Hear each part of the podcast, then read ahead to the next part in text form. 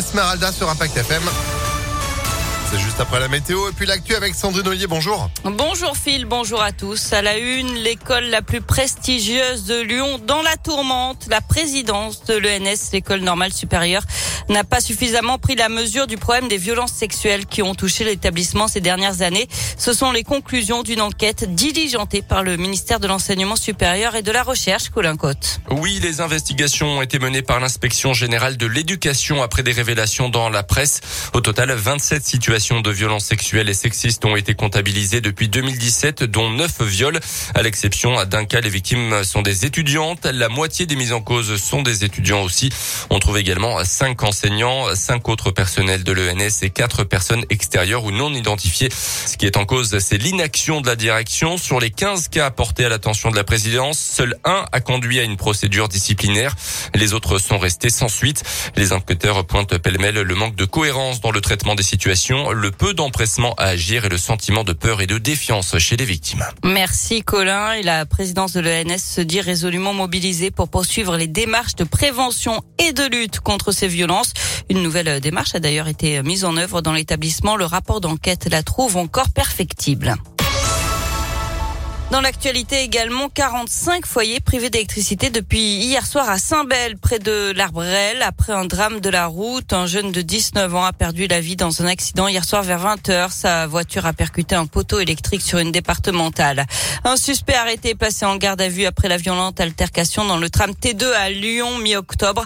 Il est soupçonné d'avoir frappé un homme qui lui demandait d'arrêter de fumer dans le tram. La bagarre avait été filmée et publiée sur les réseaux sociaux.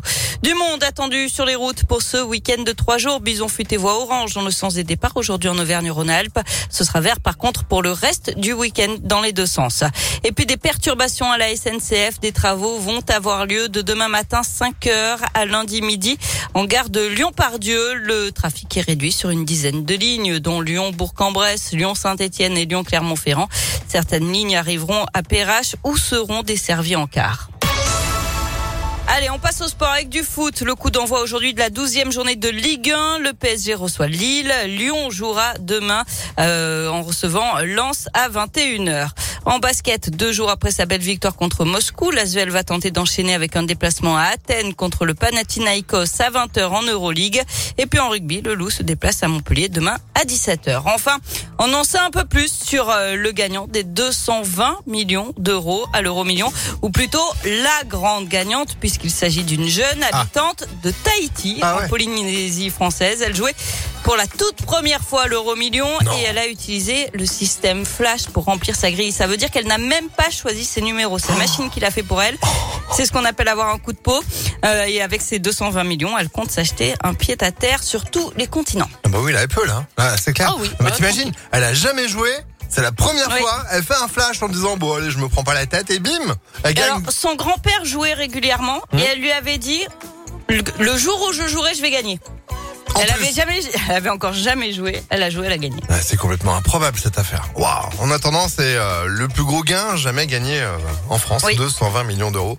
Quel âge là On sait pas? Je sais pas. D'accord. Bon, bah, elle va en profiter. Voilà. Ah bah ça c'est sûr. Ouais.